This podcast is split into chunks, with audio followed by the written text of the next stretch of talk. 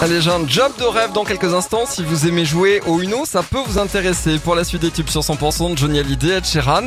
Il est 11h, voici les infos sur 100%. On va aussi parler météo. Bienvenue. Les tubes et l'info 100% Le retour de la rédaction avec Cécile Gabot. Bonjour Cécile.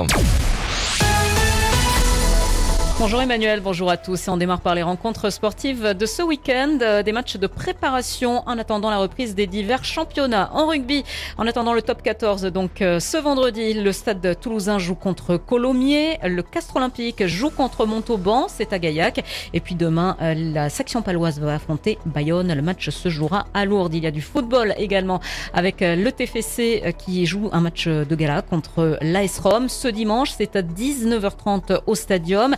Un match qui fera office de répétition générale avant le début de la saison de Ligue 1. C'est une info de nos confrères d'Actu Toulouse. Au moins six enfants sont tombés malades après s'être rafraîchis à la nouvelle base nautique de la Rennerie dans la ville rose. C'était mi-juillet. Des enfants habitant le même quartier et qui ont profité de ces nouvelles installations hein, dès leur ouverture.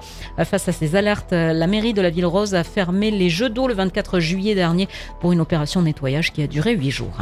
Les pompiers de la région se relaient pour venir en aide à leurs collègues dans l'Aude, notamment en début de semaine. Des pompiers de l'Ariège, de la Haute-Garonne et du Tarn ont été déployés déployés dans l'Aude en renfort face au risque incendie.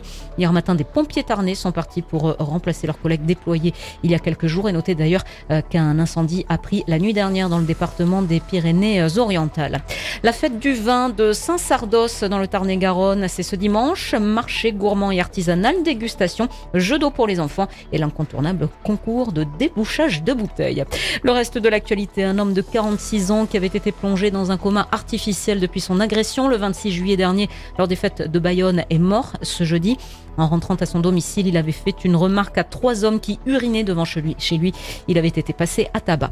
Le Liban marque aujourd'hui le troisième anniversaire de l'explosion meurtrière au port de Beyrouth, sans grand espoir de parvenir un jour à la vérité sur ce drame et d'en juger les responsables.